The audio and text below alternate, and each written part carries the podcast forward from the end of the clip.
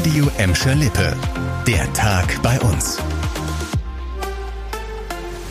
Mit Dirk Hübner, hallo zusammen.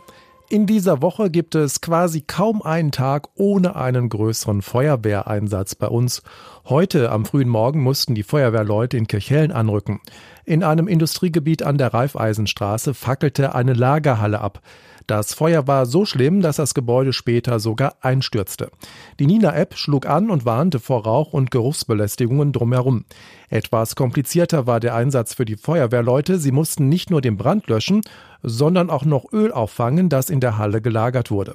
Außerdem konnte die Feuerwehr verhindern, dass die Flammen auf ein Holzlager nebenan übergriffen. Warum es in der Lagerhalle gebrannt hat, muss noch ermittelt werden. Viel Blaulicht gab es heute am frühen Morgen auch im Gelsenkirchener Westen wegen einer versuchten Geldautomatensprengung. Gegen zwei Uhr waren zwei Unbekannte in eine Bankfiliale an der Horster Straße im Beckhausen eingebrochen. Das Ganze ging für die Täter aber ganz schön schief. Durch den Einbruch wurde nämlich ein Alarm ausgelöst. Außerdem wurde der Vorraum der Bank vernebelt. Ein Zeuge hat gesehen, wie die Täter daraufhin ganz, ganz schnell das Gebäude verlassen haben. Laut dem Zeugen sind sie in einem 5er BMW, vermutlich mit Duisburger Kennzeichen, geflüchtet. Die Polizei rückte mit einem Großaufgebot an und auch Experten vom Landeskriminalamt fuhren nach Beckhausen. Sie haben am frühen Morgen die Bankfiliale genau untersucht. Sprengstoff wurde zum Glück nicht gefunden. Auch Beute haben die Täter offenbar nicht gemacht.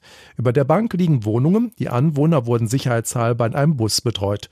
Und auch einige Autofahrer waren von dem Polizeieinsatz betroffen. Sie mussten Umwege fahren. Die Horster Straße war nämlich für längere Zeit dicht.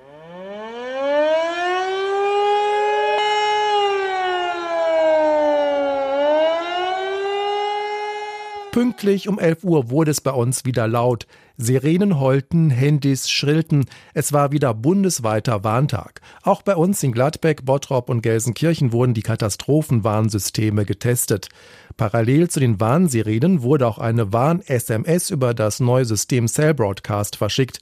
Wer eine Warn-App wie Nina auf seinem Smartphone hat, sollte auch eine Warnung bekommen haben. Mit den verschiedenen Warnsystemen sollen wir im Katastrophenfall so schnell wie möglich über die aktuelle Lage informiert werden, zum Beispiel bei Hochwasser, Großbränden oder Erdbeben.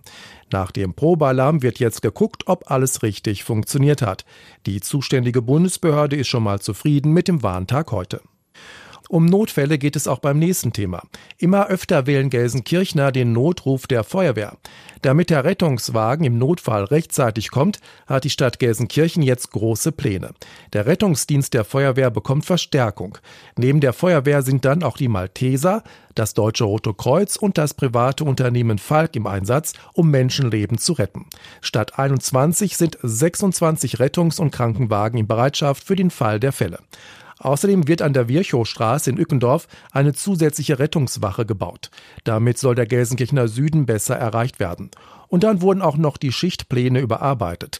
Dazu Gelsenkirchens Stadtdirektor Ludger Wolterhoff, der für die Feuerwehr zuständig ist. Jetzt konnten wir vereinbaren, dass eben auch eine Normalarbeitszeit möglich ist, weil es natürlich wichtig ist, Menschen auch für dieses wichtige Berufsfeld zu begeistern. Und dann macht es keinen Spaß, morgens vier Stunden zu arbeiten, sechs Stunden nach Hause zu gehen und dann irgendwann wiederzukommen. Und die Stadt macht Tempo bei dem Thema. Schon ab dem kommenden Monat soll der Rettungsdienst in Gelsenkirchen ausgebaut werden. Das war der Tag bei uns im Radio und als Podcast. Aktuelle Nachrichten aus Gladbeck, Bottrop und Gelsenkirchen findet ihr jederzeit auf radio und in unserer App.